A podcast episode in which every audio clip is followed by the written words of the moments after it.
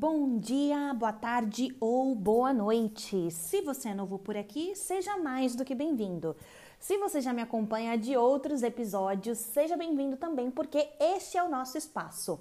Mais uma vez, um episódio dedicado às minhas memórias, às minhas andâncias, aos meus sentimentos. Gente, estou gravando esse episódio no último dia do ano, 31 de dezembro, do ano que mudou a minha vida. É, se vocês já me ouviram em episódios anteriores, provavelmente vocês já devem estar cansados de saber que esse ano foi o ano que mudou a minha vida, foi o ano que eu consegui o emprego que eu tanto sonhei. E eu não podia é, começar a me preparar para me despedir desse ano, do ano de 2022, sem que eu fizesse mais uma vez essa retrospectiva. Eu acho que enquanto eu tiver uh, sanidade mental, eu sempre vou me lembrar desse ano de 2022 como um ano muito decisivo. Eu tinha muita sede de fazer as coisas acontecerem, eu dormia e acordava pensando nisso. Então, eu acredito que hoje a minha vida é o reflexo de tudo aquilo que eu já tinha lido em tantos lugares, ouvido de pessoas mais experientes, de que a fé move montanhas e de que quando você é, deposita energia para alguma coisa, aquela coisa se concretiza, né? Então, caramba, eu sonhei, sonhei e tornei isso realidade. Então, é, uma das reflexões que eu me peguei fazendo nessa semana, que foi a última semana do ano, foi de quando eu estava nessa correria, né, de conseguir esse emprego. Eu me lembro que quando eu cheguei na Holanda, eu não conhecia ninguém, eu não conhecia o mercado holandês. E uma das minhas estratégias foi me juntar a grupo de mulheres que trabalham em grandes empresas e que são, elas assim, elas se comprometem em, em diminuir as desigualdades entre homens e mulheres no mercado de trabalho. E essas mulheres especificamente, elas são voltadas para o mundo automotivo e técnico, né? Tecnológico, é, se eu for traduzir ao pé da letra. Então, eu me lembro que enquanto eu estava buscando por uma mentoria de uma dessas mulheres, que eu não posso mencionar o nome, mas que ela trabalha na Microsoft, ela é assim, a mulher já rodou o mundo, ela, nossa, ela é incrível. Mas eu me lembro que eu estava contando a minha história para ela. Eu tinha vindo do Brasil cheia de sonhos, mas com muita incerteza e que eu realmente não sabia por onde começar. E eu, eu tinha contado tudo, né? Eu falei que eu tinha dado uma pausa na carreira para que eu pudesse estudar e melhorar o inglês, para que eu pudesse viajar e que por isso eu estava trabalhando no que viesse. E aí ela começou a pegar no meu pé e falou assim: Bianca, para de falar para as pessoas que você é brasileira, para de contar para as pessoas que você trabalha no emprego X ou Y. Essas coisas, elas não falam sobre a profissional que você é. Por um tempo, eu achei que o que aquela mulher estava falando fazia sentido, sabe? Teoricamente, ela estava colocando em entrelinhas que eu deveria esconder essa parte da minha vida, que foi quando eu saí das empresas por um período e começasse a focar nas coisas que de fato eu tinha feito que poderiam agregar valor é, na, nas empresas que eu estava enviando currículo naquele momento, né? Só que aí depois de tanto meditar nas palavras dessa mulher, que eu tenho uma admiração muito grande por ela, eu comecei a ver que o que ela estava falando não fazia tanto sentido para mim. Porque essa parte que ela queria que eu abdicasse no meu currículo, por exemplo, foi a parte que me moldou para ser a profissional flexível, para ser essa profissional com visão de mundo que eu sou hoje. Então, a partir do momento que eu absorvi o que essa moça tinha me falado, que eu sei que ela deve ter falado com a melhor das intenções do mundo, mas que eu coloquei dentro da minha realidade, eu uh, comecei a entender que eu estava sendo autêntica. Porque o que eu tinha feito no passado, né, nesses três anos que eu fiquei fora do mercado, é, três anos entre Estados Unidos, Brasil e Holanda, eu não tinha visto como uma coisa ruim ou como uma coisa com menos valor, sabe? Então, eu acho que a partir do momento que eu consegui colocar na balança o que era verdade para ela e o que fazia sentido para mim, foi quando eu passei a ser protagonista da minha própria história. É, eu não sei se quando eu conto esse tipo de coisa faz sentido ou se mais ainda eu tô sendo repetitiva, mas eu acho que o meu objetivo, contando e repetindo essa história um bilhão de vezes, é, é, é dar esse poder para você que está me ouvindo, de que às vezes a gente está tão perdido e sim, a gente vai recorrer a pessoas mais experientes, a gente muitas vezes vai recorrer às pessoas mais velhas, mas o que eu tô querendo dizer é que não é porque essa pessoa é mais experiente ou porque a gente admira tanto essa pessoa que aquela pessoa é a dona da verdade absoluta. Eu acho que a gente tem que ter esse discernimento de que às vezes o que a pessoa está falando, por mais que a gente a admire, não vai fazer sentido para aquele momento da nossa vida. Por muito tempo isso foi confuso para mim, porque, é, como eu falei, eu tinha essa mulher como uma referência. E como é que eu poderia rever o que ela estava me dizendo, né? Porque é, eu não sei vocês, mas eu cresci num ambiente em que a minha mãe gostava muito de ler Isamitiba e outros livros de autoajuda. Então eu, eu tinha, né? Dentro de mim, soterrado em algum lugar, de que se a gente lesse os livros de autoajuda, seguisse os passos certinhos, não tinha como dar errado, porque alguém muito grande já tinha traçado aquele espaço, sabe? Então agora a gente só teria meio que, que copiar e fazer o mesmo, só que não é sempre assim. Demorou um tempo para entender, mas eu sou muito feliz que eu compreendi isso a tempo.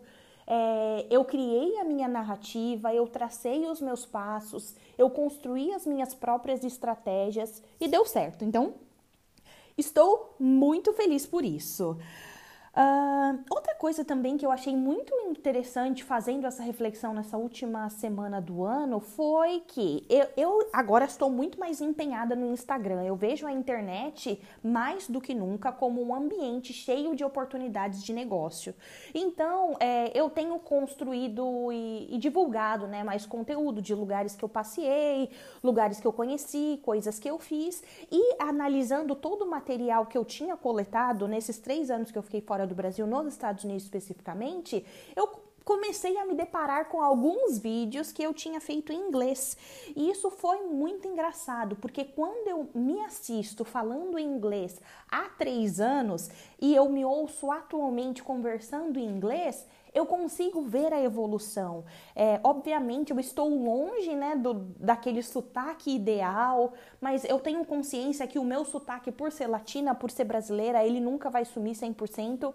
Mas eu já consigo ver esse tipo de evolução e eu fico muito feliz por isso, porque eu me lembro também que quando eu fui nessa primeira reunião com essas mulheres, durante a minha apresentação, a primeira coisa que eu falei era isso: é, eu me sinto acanhada quando faço entrevistas de emprego ou até mesmo agora me apresentando para vocês em inglês, porque eu não tenho confiança no meu nível de inglês. Eu não sei até quão uh, não sei quão clara eu sou para fazer com que as outras pessoas me compreendam.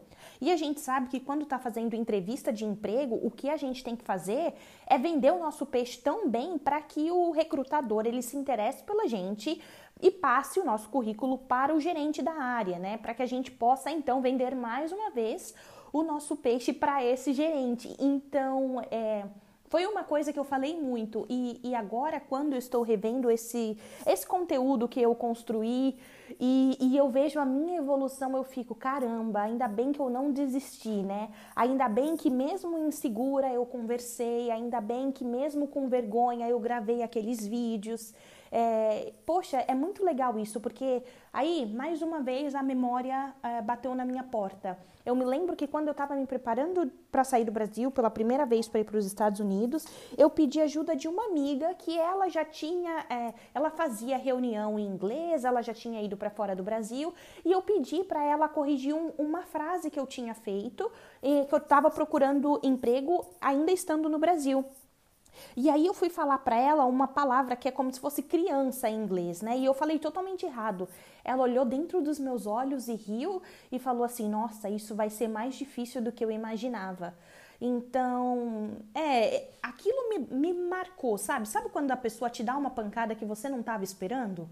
Mas ela me deu forças para que eu continuasse no futuro não é mostrar para ela, porque eu sei que eu não tenho que provar nada para ninguém, mas provar para mim que assim, é, eu tinha um sonho, eu tinha uma meta, eu não desisti. Ela não foi a primeira e também não será a única que vai fazer piadas inapropriadas, que vai tirar sarro, que vai pensar que eu não posso, mas é, o, o quão quanto de crédito eu me dou, né?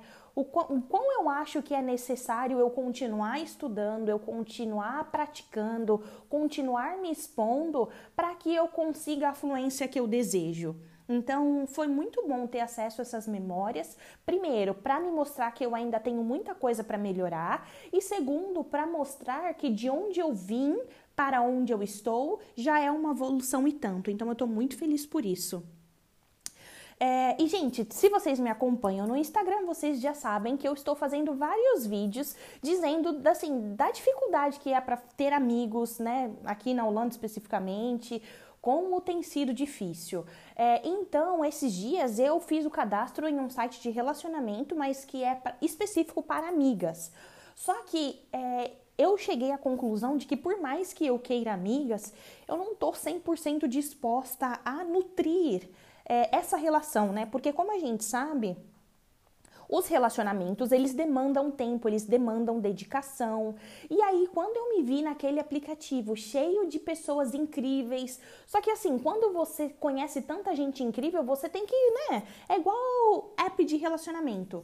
É, a gente tem que perguntar como a pessoa tá, de onde ela veio, o que, ela gosta, como foi o dia dela. E, e isso leva tempo. E aí, por mais que eu tenha né, dado match com várias pessoas legais, eu vi que eu não tava com saco pra ficar nesse troca, sabe? Eu quero sim fazer amigas, eu quero ter alguém para compartilhar o meu dia, eu quero ter alguém para tomar um café, para, ai, não sei, passear no parque, andar de bicicleta. Eu quero alguém para fazer essas coisas pequenas, mas eu não tô disposta a gastar o meu tempo, investir o meu tempo nesse tipo de apresentação.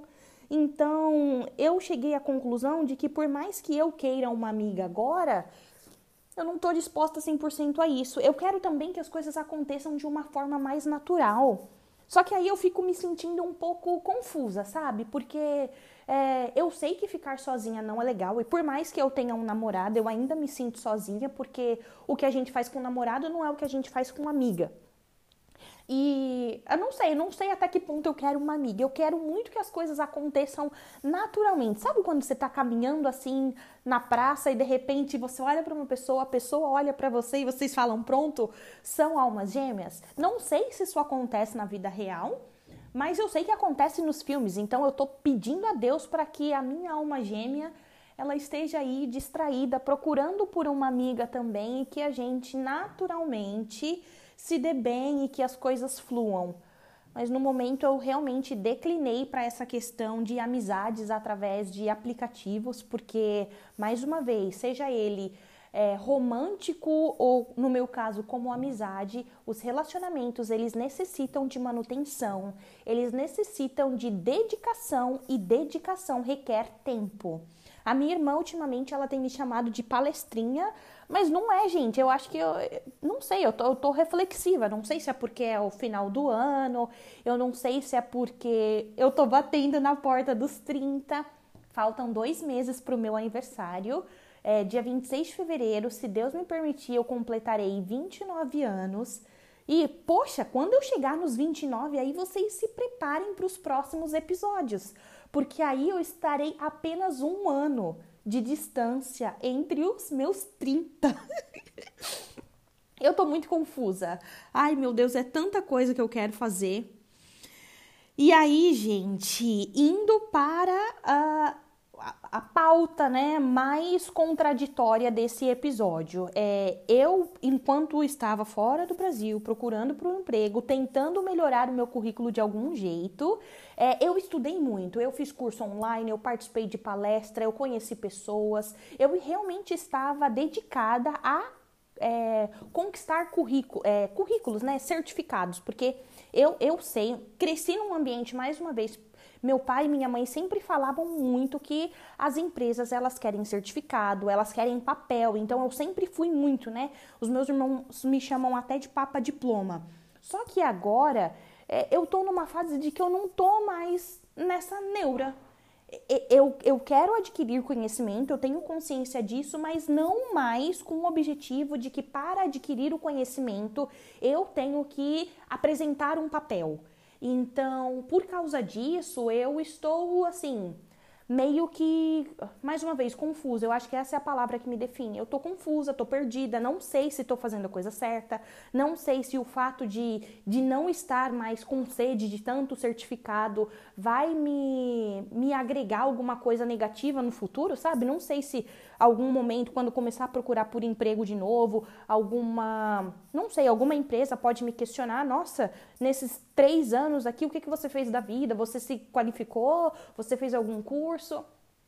Eu não sei muito bem como me relacionar com isso e eu gostaria até de ouvir de vocês como é que vocês se mantêm atrativo para o mercado de trabalho, porque é uma coisa que eu aprendi na vida e que eu tenho ouvido frequentemente em episódios anteriores com pessoas mais experientes que eu entrevistei é que elas, elas falaram muito, né? O nosso trabalho atualmente ele é temporário, então mesmo que você esteja empregada hoje, que você goste do seu trabalho, nunca deixe de se aprimorar nunca deixe de se qualificar, porque a gente não sabe o dia de amanhã, né? Só que eu acho que agora, nessa fase da minha vida, eu optei por dar uma pausa, uma pausa para o meu próprio cérebro.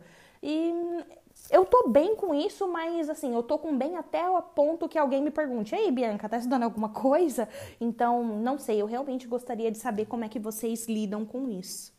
É, eu não quero deixar esse episódio muito longo, então eu acredito que eu tenho apenas mais duas coisas para compartilhar dessas que eu refleti nessa semana. E uma delas foi que é, por mais que eu tenha dito que não estou empenhada em conquistar novos papéis, novos diplomas, eu estou me dedicando a aprender o holandês. E aprender o holandês, assim, eu sei que eu não vou usar em muitos lugares, mas o que eu penso é que a partir do momento em que eu decidi morar na Irlanda e que eu tenho um relacionamento com um homem holandês e que eu convivo com a família dele, eu acho que seria interessante, né, para que eu pudesse me integrar de uma forma mais genuína, de uma forma mais completa completa na sociedade falando holandês. Aqui é, é, um país que tem muita gente idosa e as pessoas idosas elas são muito sozinhas, sabe, muito solitárias e por isso elas são muito atenciosas. Toda vez que eu vou no mercado que tô com algum produto na mão, eu vejo alguma senhorinha tentando se comunicar comigo para dar sugestões, sabe? Ah, não, não pega esse não, pega o outro, é melhor. E eu queria ter um nível de idioma bacana o suficiente para que eu pudesse manter essa essa conversa, sabe? Por enquanto eu ainda tô só na mímica, eu entendo uma, uma palavra ou outra, é um pouco frustrante, porque eu realmente gostaria de me comunicar, mas nesse quesito de estar aprendendo um novo idioma, eu estou indo no meu tempo, sabe? Eu não estou desesperada para isso, até porque o meu cenário atual, ele não me obriga a ter essa necessidade. E aí, é nisso que eu me encontro nesse impasse, porque, por exemplo, no meu trabalho, a minha comunicação é totalmente em inglês. No meu relacionamento com o Estevam, tudo é em inglês. Uh, onde mais? Quando eu estou com a família dele, aí é que quando o caldo entorna, né? Essa expressão é engraçada, mas é quando o caldo entorna e aí eu tenho que ou eu fico quieta, ou eu capturo uma palavra e outra. A mãe do Estevam, ela não fala inglês, ela até entende, mas ela não se sente confortável para falar. A avó do Estevam é uma senhora maravilhosa, super gentil, amorosa. Eu realmente gostaria de colocar essa senhorinha dentro de uma caixa mas assim, com ela eu não tenho o que fazer, porque ela não fala nada de inglês e, e o meu holandês são palavras soltas. Então eu fico nesse impasse. Eu, eu queria um método de aprender mais rápido. Eu tenho um professor particular. Ele fala português, inclusive, morou dois anos no Brasil. Mas assim, eu, eu não tô desesperada para aprender e por isso eu fico me sentindo culpada. Eu acho que essa é a palavra que eu gostaria de usar. E por último, porém, não menos impactante, este foi o ano, né, que eu voltei a comer carne. O Estevam é um homem super carnívoro e, assim, eu não me sinto confortável em dentro de uma casa ter dois tipos de comida. Então, por isso, eu me permiti a comer carne. E, e nisso eu fico me sentindo muito, muito confusa, porque eu sei os malefícios da carne para o meu corpo, eu sei os malefícios da carne para o meio ambiente, mas assim, é, eu sinto prazer como eu como. Se eu não como, eu me sinto ok, mas quando eu como, eu sinto prazer. Então, por que, que a vida é assim, né? Por que, que a gente tem sempre que escolher uma coisa em detrimento da outra? E por que, que a gente tem que ser bombardeado de informação? Eu acho que se eu não soubesse dos malefícios da carne, eu estaria comendo e rindo. Mas como eu sei, eu fico, poxa, eu tô comendo, mas eu sei que não devia. É, gente, eu acho que é isso. Esse episódio ele não vai ter nenhuma conclusão. Eu realmente queria compartilhar o que eu estava pensando nessa última semana. É, eu sou muito grata por tudo que me aconteceu em 2022 é, e, e sou tão grata ainda porque foi um ano positivo para mim, mas eu sei que foi um ano muito difícil para muitas pessoas e pessoas próximas a mim. É, eu conheço pessoas, não foram uma, não foram duas, não foram três, que perderam é, entes queridos. Eu sei que, assim, isso é devastador. Só que quando eu vejo esse tipo de perda e eu olho para minha vida, eu vejo, meu Deus, obrigada, obrigada por permitir que esse ano tenha sido um ano de vitória, sabe? É, eu sinto muito por todas essas pessoas que tiveram perdas, que tiveram dores, mas que eu que eu vejo a dor dessas pessoas como assim, Bianca, como quão agraciada você é, né? Olha que chance Deus está te dando, o universo está te dando para que você seja grata, para que você seja assim, positiva, né? Olha as coisas boas que te aconteceram, olha o que você tem, olha a casa que você mora, olha o lugar que você frequenta, as pessoas que estão à sua volta. É, continue agradecendo, continue perseverando, continue sonhando, porque a vida é, é, eu entendo que a vida é de altos e baixos e que se hoje eu tô bem, graças a Deus por isso, mas eu não sei o dia de amanhã. Então, esteja aqui agora, agradeça pelo hoje, agradeça pelo seu ano. Agradeça pela saúde da sua família, que é uma coisa que, por morar fora, eu agradeço todos os dias. Eu, eu sou muito grata pela minha família ser saudável, por todos estarem empregados, por todos estarem sorrindo quando eu ligo. Parece bobo, mas só você estando longe para você saber que no dia que você ligar para alguém que você ama e essa pessoa estiver chorando e você não puder se locomover para dar um abraço nessa pessoa, aí você vai saber o que eu tô sentindo, sabe?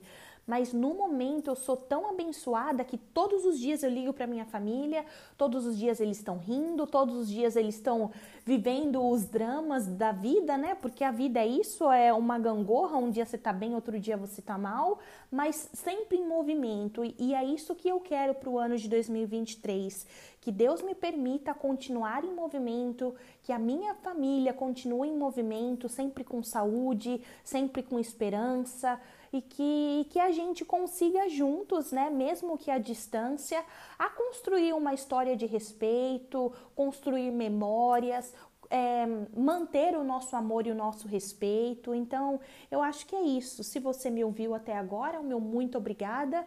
Espero que você não tenha se perdido mais uma vez nos meus sentimentos, nos meus pensamentos, mas eu acho que é isso que eu gostaria de compartilhar. Eu realmente desejo que em 2023 muitos outros episódios é, apareçam, né, aconteçam, que a, a, internet ela continue me possibilitando me conectar com pessoas incríveis, porque esse podcast é o resultado da minha conexão com pessoas maravilhosas de todo o lugar do mundo. E se quando eu comecei esse episódio lá há, há dois anos atrás, eu jamais imaginei o quão longe eu poderia chegar. E se eu cheguei tão longe foi porque eu tive você que está me ouvindo agora. Então, muito obrigada. Um ótimo 2023 pra gente. Até a próxima.